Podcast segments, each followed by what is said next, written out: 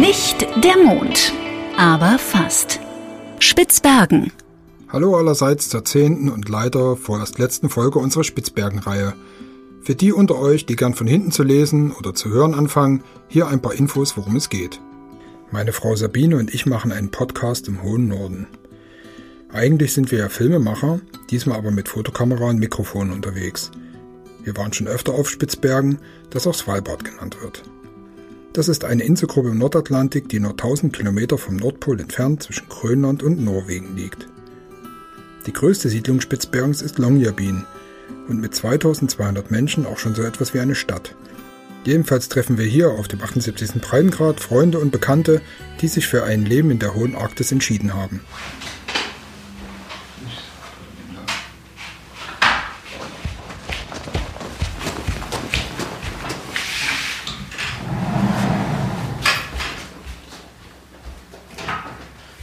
Abend. Sabine. Hallo, Hallo. Hey. Genau, möchtest du irgendwas trinken, Tee, Wein, irgendwie? Ja, Tee vielleicht? Ja, doch. Ähm, Für die letzte Folge haben wir uns Christian als Gesprächspartner rausgesucht.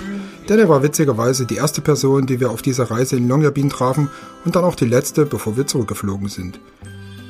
Christian ist Anfang 30, Typus sanfter Störtebäcker. Das heißt, stämmig, blond mit Vollbart, das alles kombiniert mit Lachfalten und einem charmanten Grinsen. Ähm, äh, vielleicht kannst du einfach mal kurz ein bisschen was zu dir erzählen, also wer du bist, wie alt du bist, ähm, wo du herkommst, wie du überhaupt hierher gekommen bist, so. ja, klar. Ähm, ja, ich heiße Christian Bruttel, bin im Schwarzwald aufgewachsen, ähm, Villingen-Schwenningen. Bin jetzt ähm, 35 Jahre alt und hier eigentlich hergekommen, weil ich noch nicht ähm, verbeamtet werden wollte. Ich habe mal Lehramt studiert, Sport, Mathe, Technik, Referendariat gemacht und dann war man fertig mit, mit, dem, mit der Ausbildung und ähm, alle Freunde, alle Bekannte haben so auf diese Verbeamtung auf Lebzeit hingestrebt. Und für mich war das irgendwie, ich wollte nochmal raus, ich wollte nochmal was anderes machen, nochmal was anderes sehen und habe gedacht, Lehrer kannst du ja immer noch werden. Und ähm, habe mich äh, für ein Studium auf Spitzbergen beworben, dieses Arctic Nature Guide Studium, das da einjährig hier an der, an der Uni angeboten wird. Ähm, und bin dann 2012, also jetzt vor fast sieben Jahren, hier hochgezogen. Für ein Jahr erstmal. Ne? Man, man dachte, gut, kommt man nochmal raus, sieht man was ganz anderes von der Welt, lernt was. Ähm, und dass, es, dass ich jetzt immer noch da bin, hätte ich mir damals auch nicht träumen lassen. Aber ähm, die Ausbildung war so spannend und interessant. Und die, die Möglichkeiten danach, diese, die, die Vielzahl an Türen, die sich geöffnet haben, mit dieser Ausbildung, mit, mit Deutschsprachigkeit ähm, im Hintergrund, die waren fantastisch. Also von Schiffsreisen auf kleinen Expeditionsschiffen, Island, Grönland, äh, Franz Josef Land, Spitzbergen, ähm, und natürlich auch im Winter hier mit, mit äh, Schneemobiltouren, Skitouren ähm, und dann auch Antarktis in der Nebensaison, wenn man dann hier oben nicht mehr so viel zu tun hat, Oktober, November, Dezember, dass man dann die Möglichkeit hat, ähm, im Süden die Polarregion zu, zu erkunden und dabei eben auch noch tatsächlich seinen Lebensunterhalt zu verdienen, das ist schon, hätte ich mir nicht erträumen lassen. Ähm, und das ist immer noch genauso faszinierend eigentlich wie am Anfang. Ähm, Tourismus hat ja jetzt nicht in jeder Hinsicht immer so gleich so einen guten Ruf. Ich meine, wir haben ja, hier, wir haben ja so einen tollen Ausblick hier aus dem, aus dem Fenster. Ne? Wir haben ja hier quasi die Hauptverkehrsstraße, die hier irgendwie in das ist der Adventsdalen, ne? Ja. in Adventsdalen hintergeht und dann zieht sich das hier so die, die, die Bergkette nach oben. Drüben sind dann noch so ein paar Häuschen. Also wir haben das ja hier so im Blick und hier ist ja richtig was los. Ne? Also hier sind ja Kolonnen an, an Scootern fahren ja hier rum, was ja so mittelmäßig Öko ist so, ne? Also gerade wenn man jetzt in so einer Gegend ist, wo der Klimawandel so richtig reinhaut. Ja. Ähm, wie, wie ist denn da der Tourismus jetzt aufgestellt? Weil das ist ja quasi klassischer, naja, Polar würde ich es noch nicht mal nennen, aber eher so, so quasi so Nordeuropa-Tourismus, den du auch in Lappland zum Beispiel hast, so ähnlich. Ne? Was unterscheidet denn sich da hier nochmal? Also was ist da nochmal das Besondere daran? Also ich glaube, zumindest wenn ich mich in Deutschland ein bisschen umhöre, dann ist Spitzbergen noch gar nicht so bekannt. Ähm, das ändert sich, glaube ich, in den letzten Jahren und die nächsten Jahre massivst. Das ähm, alleine, alleine an Zeitungsartikeln, an Fernsehbeiträgen, an Reportagen, die jetzt gerade kommen und also der Nord, das Nordinteresse ist, ist unglaublich groß gerade in, in, in allen Schichten und allen ähm, Arten von, von ja, Berichterstattung über, über Spitzbergen. Das merken wir, das merken wir schon auch deutlich. Und die Sorge, dass das so ein bisschen so ein Mallorca wird, ist schon, ist schon da und ist auch irgendwie in gewisser Weise berechtigt. Ja, es gibt so zwei, drei Faktoren, die das Ganze, die das Ganze begrenzen. Das eine ist der Preis, dass es einfach echt teuer ist, hier oben was machen zu wollen. Und das andere ist die, ähm, die Hotelkapazität, weil man eben nicht einfach zelten kann. Zumindest im Winter nicht. Ähm, und der, der Tourismus, der hier rausfährt, das habe ich selber vier Jahre lang mitgemacht. Ähm, als Guide für eine ganz große Firma hier oben angestellt. Jeden Tag so eine Kette von Schneemobilen sicher an die Ostküste gebracht und abends wieder zurück. Und ähm, die Gäste waren auch durchaus beeindruckt, weil, weil Spitzbergen beeindruckt. Das ist wahnsinnig schön. Ähm, und wenn man nicht weiß, was man alles verpasst hat auf so, einem, auf so einer Tour an so einem Tag, dann, dann ist man eben auch glücklich. Und dann ist es auch schön. Aber langfristig für mich als Guide war das, war das frustrierend, ähm, an den, an den schönsten Aussichtspunkten immer vorbeizufahren, ähm, jede, jede meiner Ansagen in vier Sprachen irgendwie entweder selbst oder übersetzen zu lassen, immer eigentlich auf irgendjemand zu warten, ähm, mit diesen ganzen großen Gruppen unterwegs zu sein. Und dann kam ja der Gedanke auf, eben das ein bisschen anders zu gestalten. Und dann habe ich mich mit einem Kollegen zusammengetan und wir haben eine eigene Firma gegründet und machen jetzt sozusagen genau das Gegenteil. Also nicht mehr Tagestouren mit immer anderen Gästen, sondern einwöchige Touren oder auch mal zehn Tage, mehr so Expeditionen, wo man sagt, man verbringt mit einer kleinen, möglichst privaten Gruppe ähm, eine ganze Zeitspanne auf Spitzbergen und entdeckt dieses Land mit, mit Eishöhlen, mit, mit Hundeschlittentouren, mit Skitouren, mit Gletscherwanderungen, mit, aber auch mit Schneemobiltouren, weil es gibt keine faszinierende, schönere Art, ähm, weit rauszukommen. Und das muss man eigentlich doch ab und zu, um, um, um die ganzen Wunder wirklich sehen zu können. Ähm, also habt ihr quasi so eine Art Metamorphose in der Art des Tourismus quasi schon immer erlebt? So, also wenn du jetzt sagst, ihr seid von, habt euch da in diesem Sektor erstmal in dem Massentourismus, wenn man das so bezeichnen kann, ist ja nicht wirklich Massen, aber es sind schon viele Menschen ähm, jetzt quasi in so einem Individualsektor halt irgendwie etabliert. Genau, das ist zumindest der Versuch, oder das, das funktioniert auch ganz gut. Ähm, wir merken immer mehr, dass das, dass das ähm, auf Begeisterung stößt.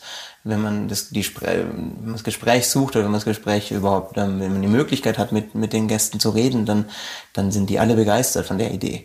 Und ähm, den Guides macht Spaß. Ähm, es, es, es ist auf beiden Seiten entwickelt sich so eine, so eine, so eine Freude an dieser, an dieser Arbeit wieder und am Erlebnis, die sich auch gegenseitig bedingt. Wenn es den Gästen Spaß macht, macht es dem Guide Spaß und umgekehrt. Ähm, und das ist schon, ist schon nochmal, also ist einfach nicht vergleichbar mit dem, was hier oben sich so in den letzten zehn Jahren etabliert hat, nämlich dass man einfach herkommt und eine Hotelübernachtung bucht und dann an der Rezeption sich beraten lässt und schaut, was könnte ich denn morgen machen? Fahre ich jetzt mal nach Barentsburg oder fahre ich an die Ostküste oder nehme ich ein Schiff oder ähm, oder mache ich eine Wanderung? So, dass man, dass man so einfach immer guckt und dann eben auch jeden Tag mit, ein, mit einer anderen Gruppe, mit einem anderen Guide, mit einer anderen Konstellation unterwegs ist. Ja, das, das, das machen, das machen die allermeisten, die hier hochkommen, immer noch. Also wir sind ja ganz, ganz ein Bruchteil von dem, von den Gästen, die hier oben unterwegs sind. Aber ähm, mal schauen. Ich fände es schön, wenn sich das so ein bisschen in die Richtung entwickeln würde, wenn auch andere mit aufspringen auf diesen, auf diesen Zug und ein bisschen ja weniger, weniger Masse und mehr Klasse ähm, anbieten wollen. Ähm, was habt ihr also so für Zahlen? Hast du da so ein paar Zahlen, wie, wie überhaupt dieses Tourismusaufkommen in der, in der Wintersaison ist, so grob?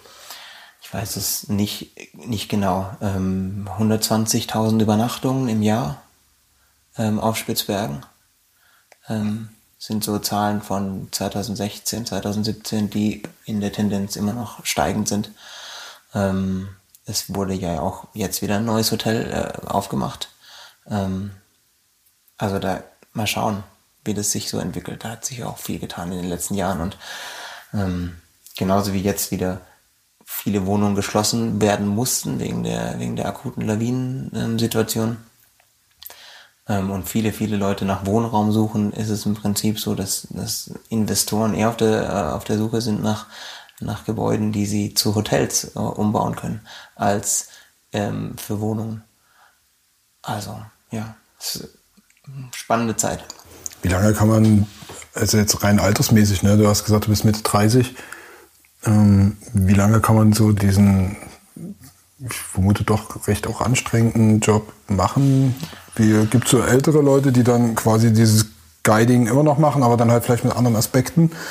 Genau, also gerade auf Schiffen hat man einige Kollegen, die etwas älter sind. Ähm, da ist auch immer ganz, ganz angenehm, eigentlich so ein gemischtes Guide-Team zu haben. Von, von Mitte 20 bis Mitte 60 ist es überhaupt. Da gibt es auch echt alles dabei. Ähm, aber gerade bei so ähm, körperlich anstrengenderen Geschichten wie jetzt Schneemobiltouren oder Wanderungen, Kajak-Expeditionen, ähm, solche Sachen, keine Ahnung, solange man Freude dran hat, ist es, glaube ich, ähm, ist, ist es, gibt es da keine Altersgrenze. Ähm, wenn man irgendwann das Gefühl bekommt, dass es einem keinen Spaß mehr macht, dass man nicht mehr auf einer Isomatte schlafen möchte, dass man nicht mehr abends äh, das Zelt auf, nachts eine Bärenwache und morgens das Zelt wieder abbauen möchte, dann kann man vielleicht auch sagen, dass man einfach jetzt ein bisschen zu alt geworden ist dafür. Vielleicht ist das die Kombination mit dem Alter, aber ich glaube nicht, dass man es an einem echten Alter festmachen kann, sondern dass es eher eine, eine eigene innere Einstellung ist, ob man das, ob man da nach wie vor die, die Freude, die Passion, die, die Energie für hat oder ob man irgendwann sagt, jetzt mache ich ein bisschen mehr Office, ein bisschen mehr ähm, Reisemessen, Beratung, ähm, ja, oder, oder auch was ganz anderes. Die meisten, die als Guides auf Spitzbergen arbeiten, haben ja auch irgendeinen ganz anderen Hintergrund, von dem sie mal gekommen sind, den sie mal hinter sich gelassen haben, um dann ähm, was Neues hier oben anzufangen. Das heißt ja nicht, dass man das nicht wieder aufgreifen könnte, wenn man dann irgendwann mal wollte. Dieses äh, Guide sein, also du pamperst ja quasi so die Leute, mit denen du dann unterwegs bist, weil du gerade gesagt hast, Bärenwache machen. Also heißt das, du, du bist dann also selber die Bärenwache dann an der Stelle oder ja, machen die Gäste dann entsprechend mit? Die Gäste dürfen da mitmachen, ja. ja. Da geht es auch bei der Bärenwache nicht darum, dass man ähm, den Bär entdeckt, der sich ans Camp anschleicht, um was zu fressen zu finden, sondern es geht darum, dass Leben im Camp ist. Dass jemand läuft, geht sich einen Tee kocht, ähm, eine Zeltschnur nachspannt.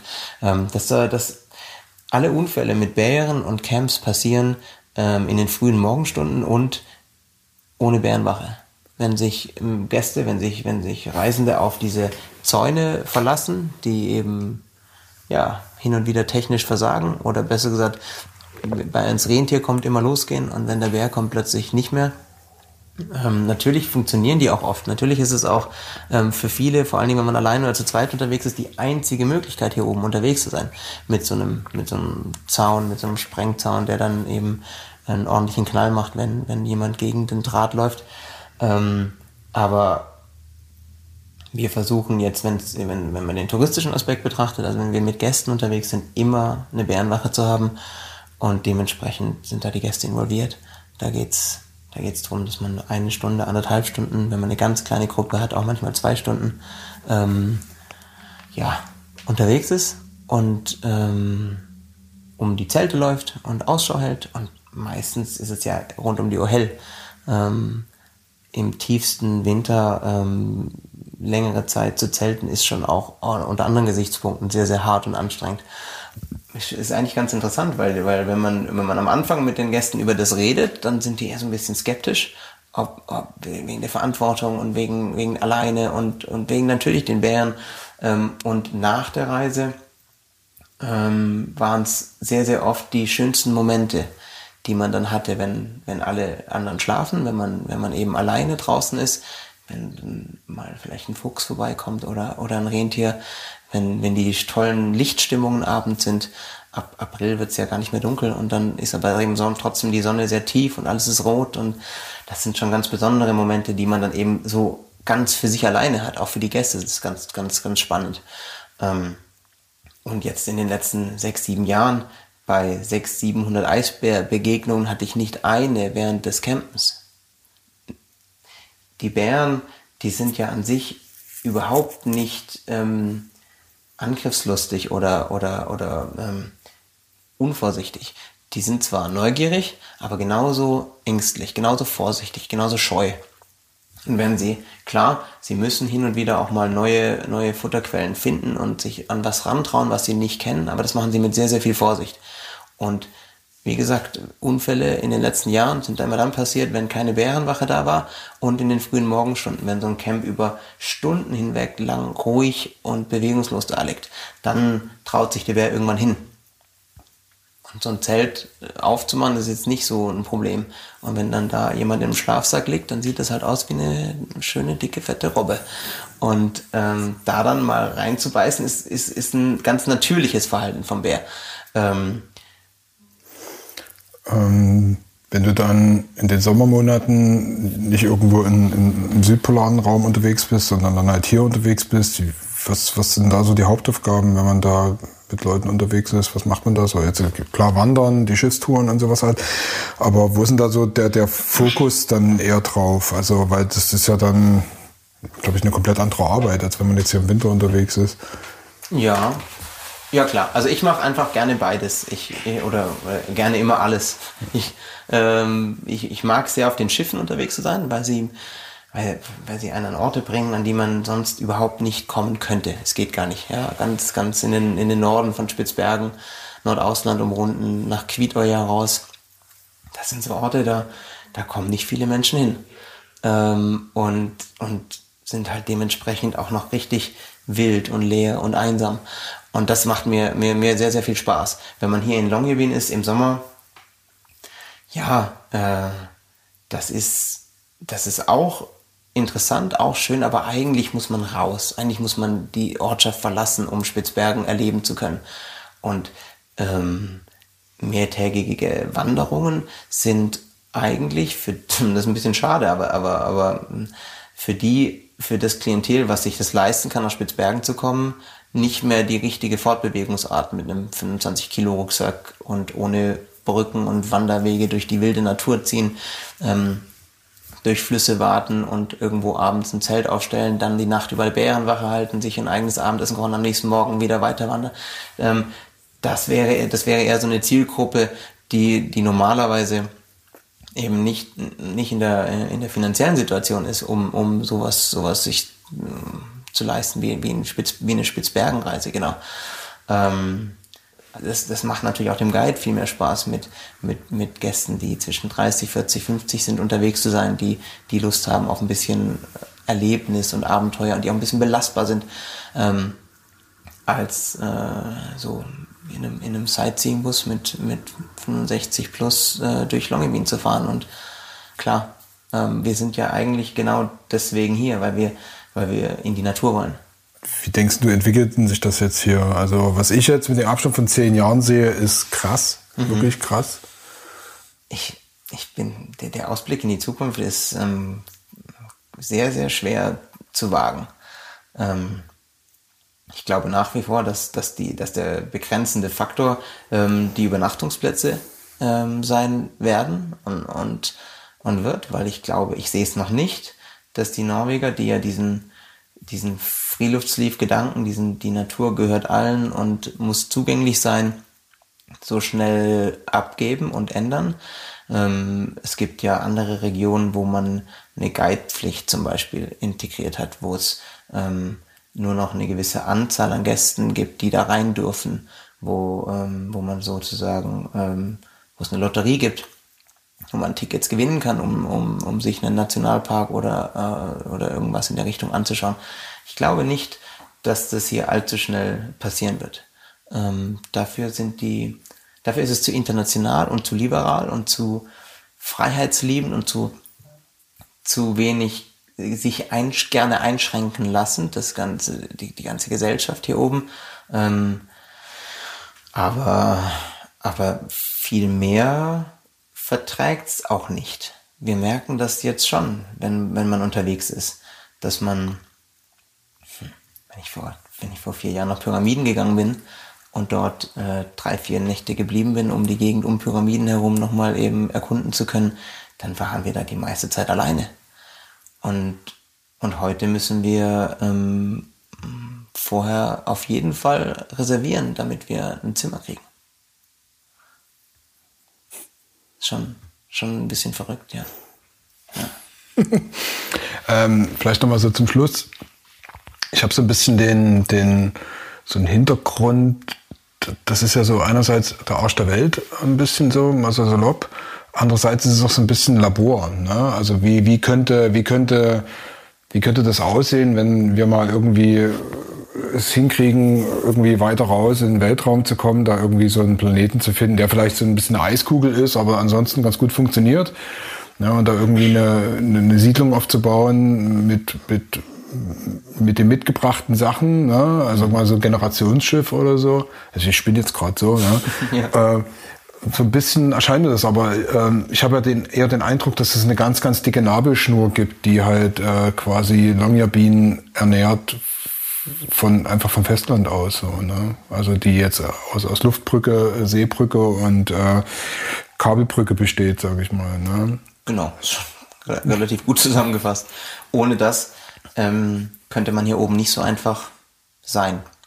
Was schätzen Sie, wie lange hier was funktionieren würde, wenn man das mal kappen würde und einfach gucken würde, wie jetzt mal jetzt nicht unbedingt Winter, vielleicht mal im Sommer, ne? Also wo, wenn es nicht so brutal kalt ist und so. Mhm. Also was denkst du, wie lange das hier oben funktionieren würde, bevor die sich irgendwie gegenseitig anzicken würden? Es gibt einen, einen Evakuierungsplan in Kooperation mit der SAS, wenn das Kraftwerk ausfällt. Ähm, wenn die es nicht schaffen, das zu reparieren innerhalb von 72 Stunden, dann wird ganz Longyearbyen ausgeflogen. Das heißt, die Befürchtung, dass dieses Anziehen relativ schnell kommen würde, ist groß. Und im Sommer ist es, glaube ich, nicht so dramatisch. Im Sommer merkt den Stromausfall niemand, weil es immer hell ist, weil es relativ mild ist, weil die Sonne, die 24 Stunden auf dein Hausdach scheint, eigentlich sogar dem, dem ganzen Raum äh, wird es zu warm. Ähm, aber im Winter, wenn es eben dunkel ist und kalt ist und dann die Heizung ausfällt oder der Strom ausfällt, das merken, das wird dann gemerkt und das ist dann auch wirklich gleich gefährlich, weil ähm, der aller, allergrößte Teil der Einwohner von Longyearbyen ja äh, keine Arctic Guides sind, sondern ganz normale Menschen, die eine Weile hier oben leben und arbeiten, irgendwelche Bürojobs machen oder oder als Köche oder als Servicekräfte oder im Tourismus arbeiten oder aber auch einfach Zimmermänner und, und, und ähm, Kranfahrer, Baggerfahrer. Kranfahrer sind, genau, die, die hier oben einfach nur so eine Art ein abenteuerliches äh, Arbeitsverhältnis suchen, wo sie sagen, machen wir mal was anderes, genau. Steuer begünstigt, ähm, und dann machen wir das mal für ein, zwei Jahre. Aber im Durchschnitt bleiben die Leute ja auch nicht länger wenn man, wenn man jetzt äh, drei, vier Jahre da ist, dann hat man ja den, den Durchschnitt schon überschritten. Und man gilt nach sechs Monaten als Local. Also das ist ja schon so eine, so eine Gesellschaft, in der sehr, sehr viel Bewegung ist, wo jedes Jahr ungefähr ein Fünftel sich einfach austauscht.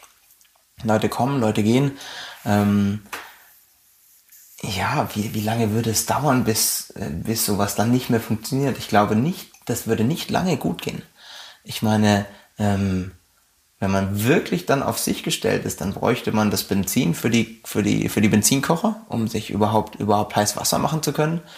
Ähm, Jäger gibt's genug, um, um mit, mit Rentieren ähm, eine Weile ähm, zu überleben.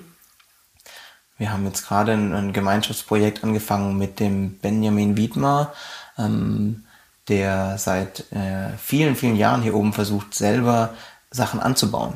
Gemüse, Kresse-Samen, verschiedene, verschiedene Dinge einfach ähm, ja, wachsen zu lassen. Aber auch der hat im Winter große Probleme. Der muss dann auch indoor das machen und nicht in einem, in einem Gewächshaus draußen. Das geht nur im Sommer. Und, und wenn der im Winter keine Heizung hat, dann erfriert alles, was er hat. Natürlich, innerhalb von wenigen Tagen ist das alles zunichte, wenn das nicht, wenn das nicht geheizt wird. Und ähm, wenn das Kraftwerk ausfällt und kein heißes Wasser bringt, dann, dann fallen die Heizungen aus, dann frieren die Leitungen ein und dann lässt sich nicht mehr, mehr so schnell reparieren. Also ich glaube, das würde alles sehr, sehr, sehr schnell zu Ende gehen, ohne ähm, technischen Support und ohne, ohne das ganze Know-how, was hier aufgebaut wurde in den letzten 100 Jahren über das Leben in der Arktis und, und ohne, ohne Support, ohne Unterstützung vom, vom Festland. Gut. Was würdest du denn machen als Guide? Also die ersten, die ersten äh, paar Wochen würde ich, mir- würde ich mir um mich persönlich keine Sorgen machen. Wir, wenn wir, wenn wir zehn Tage, äh, Auf Campingmodus. äh, genau, wenn wir zehn Tage draußen sind, äh, dann ist es genau das Gleiche. Ähm, wir haben, wir haben Benzinbrenner, wir können Eis und Schnee schmelzen, wir haben jede Menge ähm, trocken, gefriergetrocknete Nahrung, alleine um die nächste Saison mit unseren Gästen unterwegs zu sein. Damit kann man sich sehr, sehr gut für, für, für ein paar Monate mal durchschlagen und ernähren. Ähm, aber das wäre ja so ein Doomsday-Szenario, wenn man, wo man wirklich so denkt, es kommt kein Flieger mehr an und dann äh, passiert einfach nichts mehr, man kommt hier nicht mehr weg, es gibt keine Schiffe, es gibt kein, da muss man mal gucken, wie lange man überlebt. Ähm, da wäre man mit so einer, mit so einer Ausbildung natürlich ähm, etwas, etwas sicherer oder etwas erfahrener oder ähm, etwas weniger hilflos, würde ich behaupten. Ähm, aber langfristig ist hier oben ein Leben ohne, ohne Unterstützung schwer möglich. Also natürlich mehr machen. gibt's Beispiele von, von Trappern, die hier oben 30, 40 Jahre lang gelebt haben, draußen in der Natur, aber auch die sind im Sommer nach Longyearbyen gekommen und haben sich mit Vorräten eingedeckt, mit Mehl und Zucker und Kaffee und Tee, all die Dinge, die man einfach nicht kriegen kann, wenn man, wenn man da draußen in der Hütte lebt. Und dann haben die halt Brot gebacken und Rentierfleisch gegessen. Ja. Robbe und Eisbär dazu. Was es halt so gab. Aber ähm, bei, bei aller Liebe zu Spitzbergen, da würde ich dann doch auch wahrscheinlich irgendwann den Hut ziehen. Und, und das ist ja eigentlich aber auch genau das, was so faszinierend ist an dieser, an dieser Welt und an diesem Leben hier oben. Dass man sich noch so gut ausbilden und vorbereiten und, und äh, kann. Ähm, die Natur ist immer stärker, immer, immer mächtiger, immer, immer der, der beherrschende Faktor. Die Autonomie der Natur, die dir, die dir klipp und klar zeigt, wir brauchen dich nicht. Genau. Fast erschlagen zu werden von nichts, von Stille, von Weite, von, ja, ja, von Natur. Zu Beginn unserer Reise hatten wir bei Christian eine Tagestour gebucht. Es war aber echt nicht sicher, ob das klappen wird, weil ein Schneesturm über Tage kein Fortkommen aus Longyearbyen möglich machte. Christian steckte in dieser Zeit mit einem kleinen CDF-Team in der verlassenen russischen Siedlung Pyramiden fest. Die Natur ist eben dann doch stärker und die Arktis ein Meister in allen Kampfsportarten. Es hat dann aber noch genau am letzten Aufnahmetag geklappt. 6 Grad minus, Sonnenschein und Vorfreude. Aber erst einmal einkleiden und Schneemobil fassen in der Basis von Spitzbergen reisen.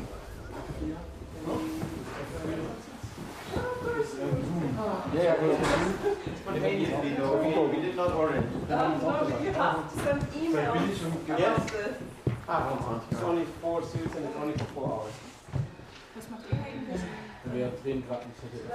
Also wir haben bis gerade heute Morgen sechs Spiele gedreht und sind jetzt fertig und das So, ich schäle mich jetzt gerade in diesen Anzug rein. Das ist total geiles Ding. Fetzt voll. Helm. Das Ding soll man ja bloß einstecken hier. Und das soll man aufsetzen. So ein schöner Wollstrumpf mit großem Loch. Schön in den Reißverschluss mit reinklemmt. Cool. Zack, zack. Die Uhr raus, damit ich noch nicht Spezies zwischendurch. Okay. So. Deine, deine Schneebrille liegt hier, Sabine.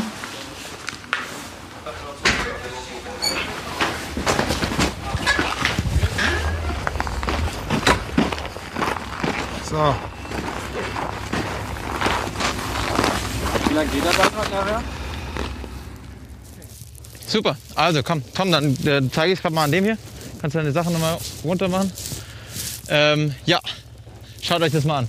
Also, wichtig beim Schneemobilfahren ist, dass ihr ähm, so, ein gewisses, äh, so ein gewisses Misstrauen in das Ding so schnell wie möglich abschüttelt. Weil die Dinger sind dafür gebaut, für das Gelände, in dem wir unterwegs sind. Die werden die ganze Zeit rumwackeln und hüpfen und, und in den Spurrillen fahren und so weiter. Und dagegen kann man nichts machen. Das, da, manche Leute verkrampfen sich dann und versuchen irgendwie ganz angestrengt geradeaus zu lenken. Und das macht einen nur müde und hilft nichts. Ja? Also immer wieder daran erinnern, dass man locker lässt. Schultern runter, entspannen und mitwackeln, mithüpfen. Und dann hat man einen viel, viel entspannteren und schöneren Tag und ein schöneres Erlebnis. Und wenn man so ein bisschen gewichtstechnisch hier mitgeht, ja, und wie beim Skifahren, wie beim Quadfahren, wie beim Wasser, äh, Wasserskifahren, wie beim Reiten, wie, also jeder, der so ein bisschen körperlich, sportlich unterwegs war, ähm, hat dann Gefühl für, sehr, sehr schnell. Wenn das Gelände so ist, dann will der Schneemobil immer runter, ja. Und wenn ich dann ein bisschen hier rüberlehne, dann habe ich es leichter, dann bleibt es einfach in der Spur. Aber ich muss meinen ganzen Körper bewegen, mein ganzes Hinterteil rutschen, so und so. Ja? Ähm, es reicht nicht nur den Kopf zu neigen, wie beim Fahrradfahren. Das ist nicht genug. Aber wenn die Füße hier unten drin sind, bekommen sie ein bisschen Wärme vom Motor ab und ich habe ein bisschen Stabilität und kann so relativ ganz, ganz cool hin und her bewegen. Und das ist aktives Fahren, da wird dir warm, da bist du aktiv, da lernst du das Schneemobil kennen und hast einfach viel mehr Spaß. Ja? Sehr gut. An geht das Ganze, wenn wir den roten Knopf hochziehen. Das ist so eine Art Generell, General, ähm, Genau, ist Notaus, äh, generell alles, Stromversorgung geht, ist, ist an, wenn man den hochzieht und dann kann ich hier über den Starter, den orangen Knopf, reindrücken und dann läuft das Ding. Und es ist relativ laut, wenn es läuft. Das heißt, jedes Mal, wenn wir stoppen, wenn wir parken, machen wir aus. Dann ist Ruhe, dann können wir uns unterhalten. Dann kann ich euch ein paar Sachen zeigen und dann können wir mal weiterfahren. Aber immer dran denken, roter Knopf erst wieder hoch, weil sonst funktioniert es nicht. Ja? ja, ihr könnt die Motoren anmachen und ein bisschen warm laufen lassen.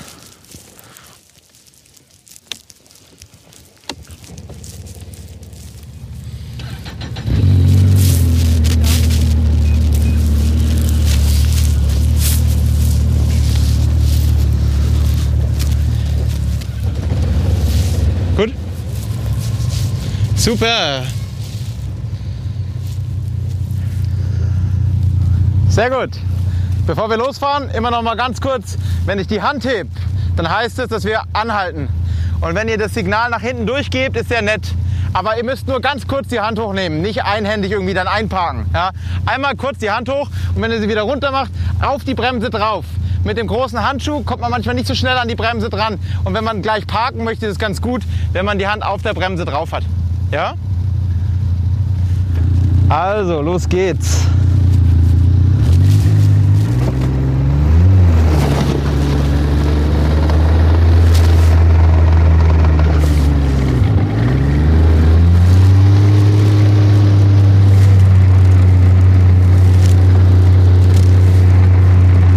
laut sagen, was man denkt, ist gar nicht so leicht. Normalerweise singe ich immer. Aber also wenn es losgeht, ist natürlich immer wichtig, dass man viel zurückschaut, ähm, guckt, was äh, meine, seine Gäste so machen. Und ähm, das merkt man immer schon auf den ersten Kilometern, wie die so drauf sind.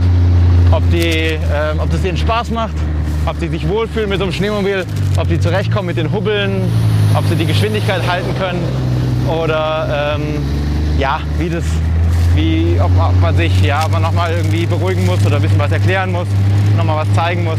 Das ist eigentlich ganz schön. Wenn man die Leute ein bisschen beobachtet, dann merkt man das sehr, sehr schnell.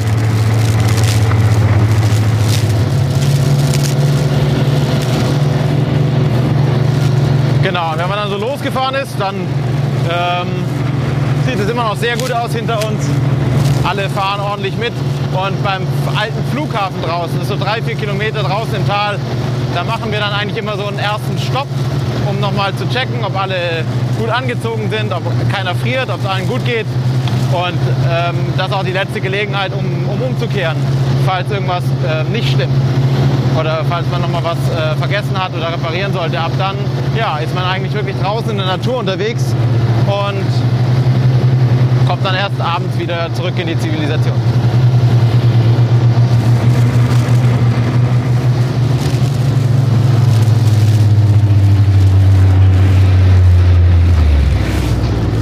Genau, jetzt halten wir an, parken ein. Genau, alle schön beieinander parken. Genau. Auf den roten Knopf drücken, ausmachen, wunderbar.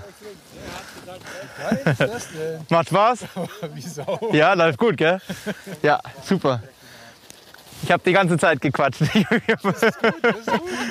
Es muss man sich erstmal dran gewöhnen, alles, was man so denkt, laut auszusprechen und äh, so ein bisschen zu kommentieren. Aber sieht super aus. Also wie ihr da fahrt hinter mir, ähm, schön die Abstände halten, schön die Geschwindigkeit halten. Ähm, macht Spaß, oder? Das merkt man sofort. Sehr gut. Klasse. Ähm, kalt? Auch nicht? Zieht nicht, ne? Alles gut? Super. Einfach beim, beim Losfahren nochmal darauf achten, dass die Nase zu ist. Obwohl es heute auch keine gefährliche Situation ist, weil wir, wie gesagt, nur minus 6 Grad haben und kein Wind. Ähm, schöneres Wetter gibt es eigentlich gar nicht für so eine Tour.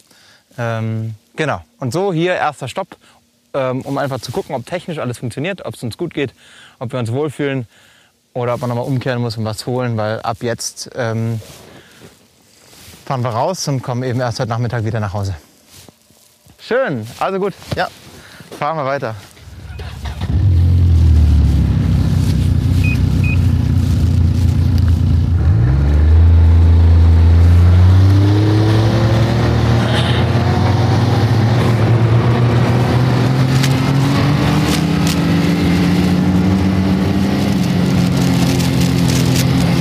Ein Rentier und ähm, normalerweise sind die relativ scheu und hauen ab, wenn Schneemobil in die Nähe kommt. Das heißt, man muss immer so ein bisschen aufpassen, dass man denen nicht zu nahe fährt und dass man langsam macht. Und naja, man will ja nicht, dass die Tiere wegen einem wegrennen müssen. Die leben hier oben im Winter unter so harten Bedingungen, dass man äh, nicht auch noch dafür verantwortlich sein will, wenn die, wenn die 100 Meter rennen müssen, weil im Prinzip kann das für so ein Rentier ähm, manchmal der Unterschied sein, ob es den Sommer ähm, erlebt oder nicht, wenn es so knapp an Energie ist, dass es eigentlich ja, alle Fettreserven schon aufgebraucht hat und dann auch noch auf der Flucht sozusagen die letzte Energie erschöpft. Das muss man natürlich nicht unbedingt ähm, riskieren und, und, und kann es auch vermeiden, wenn man ein bisschen vorausschauend fährt. Und die hier jetzt hier im Advental, wo die Schneemobile so regelmäßig vorbeifahren, die haben sich schon so daran gewöhnt, die, die gucken nicht mal mehr auf, wenn man da in, äh, in einem normalen Abstand vorbeifährt. Also die, ähm, ja, auch hier merkt man so ein bisschen die Nähe zur Zivilisation. Auch die wilden Tiere hier haben sich schon ein bisschen daran gewöhnt und lassen sich davon nicht mehr erschrecken. Wenn man weiter draußen ist, dann verhalten, sich die Tiere ganz anders. Das ist schon ein großer, großer deutlicher Unterschied. Ja.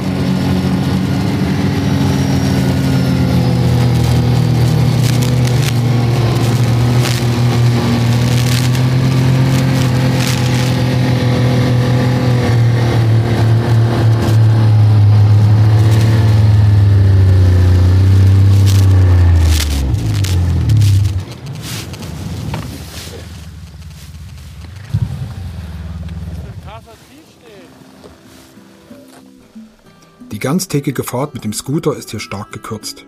Wir sind immer wieder angehalten und haben Ausblicke auf die verrückte arktische Berg- und Gletscherwelt genossen und tiefe Einblicke in Eishöhlen und Gesteinsschluchten gehabt. Nebenbei machte praktisches Anpacken und Teamwork nach dem Festfahren im Tiefschnee ganz schnell aus Minusgraden eine schwitzige Hitze.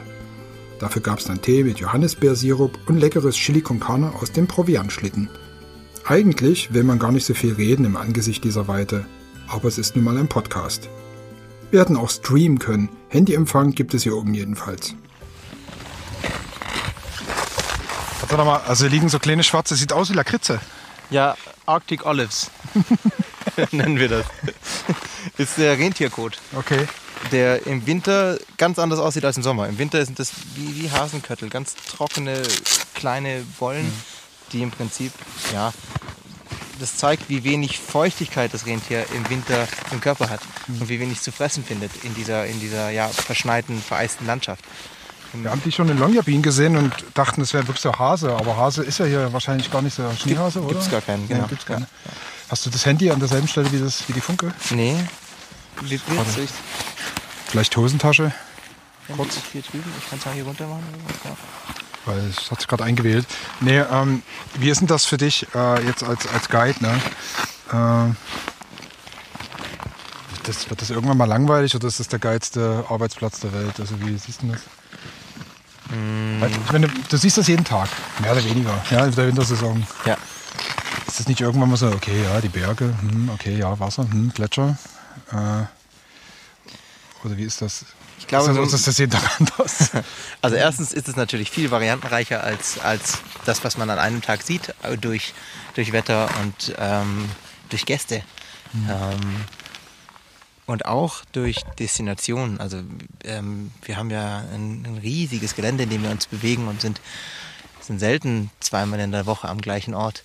Ähm, insofern, ja, nein, auf keine, keinster Weise wird es langweilig, aber es ist auch mehr, ähm, weniger jetzt, dass ich immer wieder auf diesen Berg fahren darf, was es für mich zum, zum geilsten Arbeitsplatz der Welt macht, sondern mehr das Gefühl, was ähm, einem immer wieder beschert wird, wenn man auf diesem Berg steht.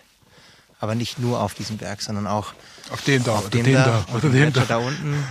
Diese, diese unendliche Weite und, und Freiheit und bis, bis zum Horizont nichts Menschgemachtes.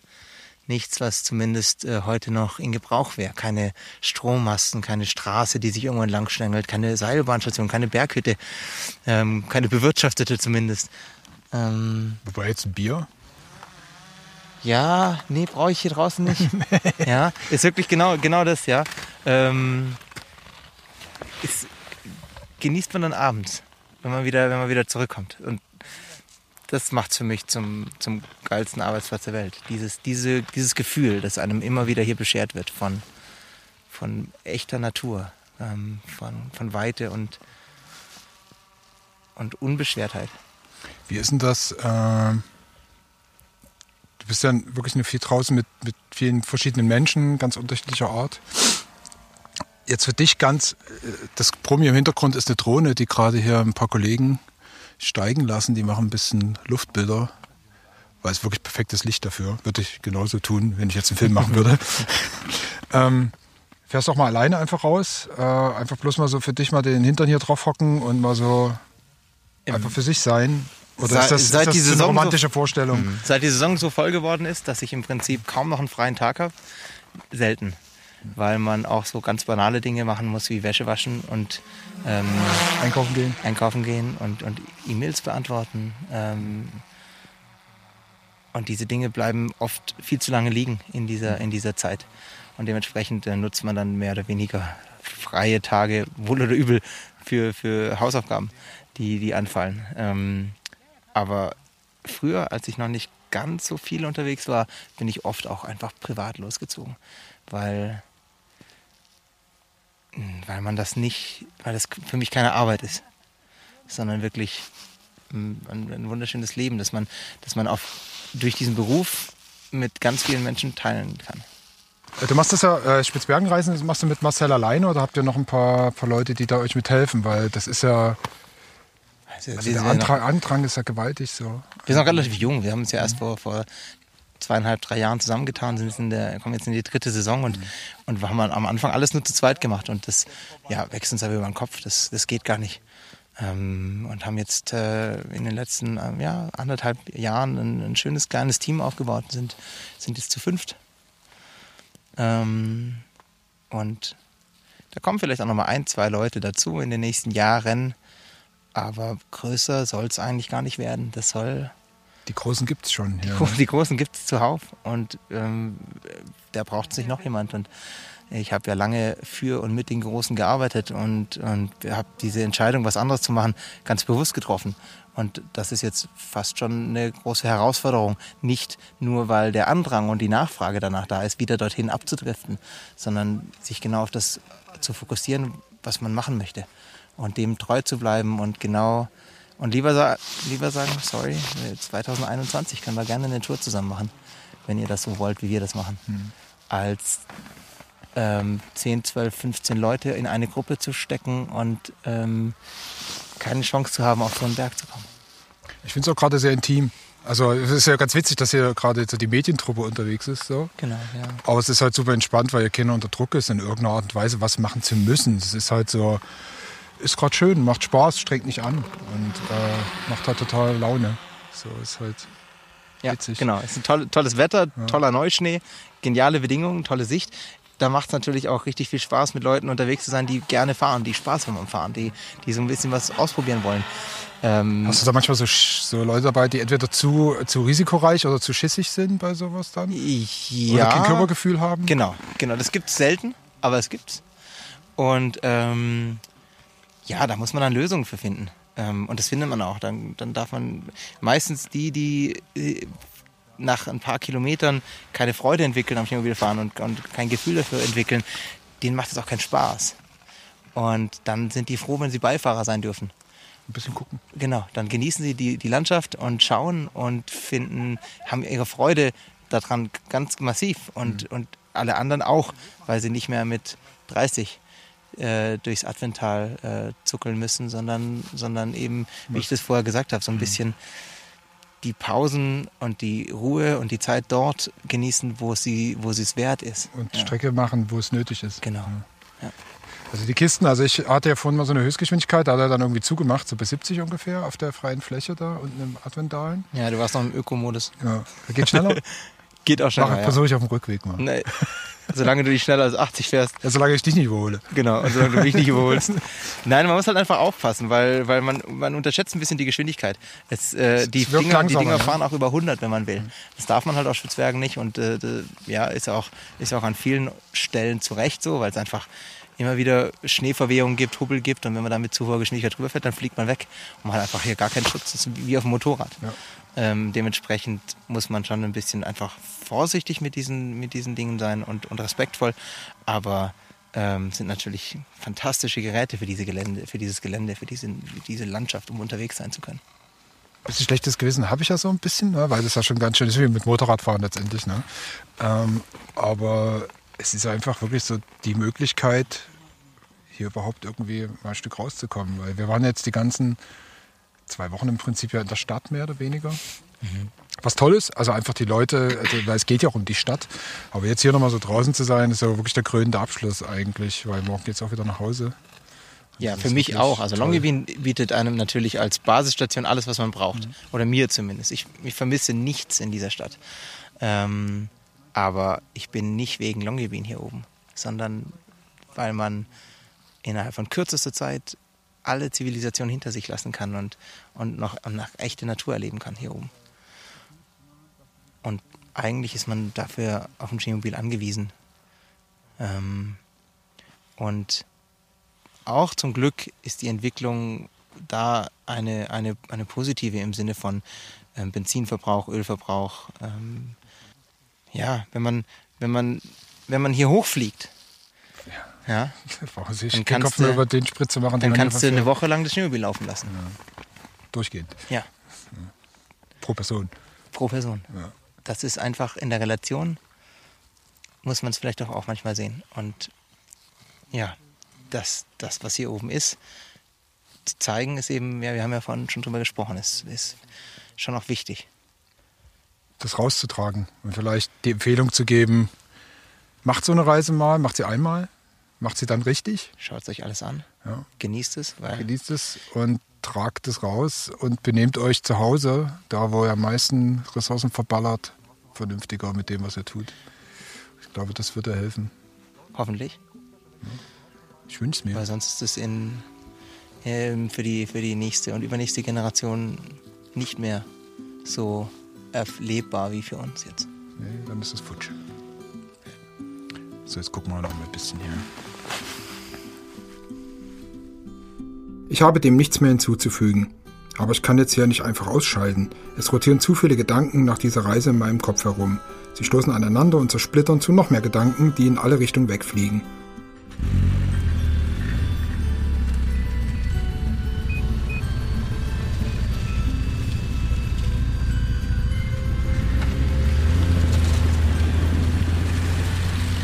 Sollte jetzt ein cooles Fazit formulieren können, kann es aber nicht. Ich verstehe aber, weshalb die Menschen es lieben, hier zu sein. Es ist eine normalisierte Ausnahmesituation, wie auf einer Raumstation, denke ich.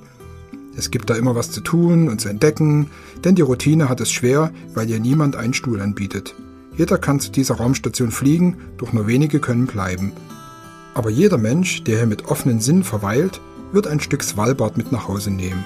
Und ein wiederkehrendes kühles Aufblitzen dieser lebendigen Eiswelt in sich tragen.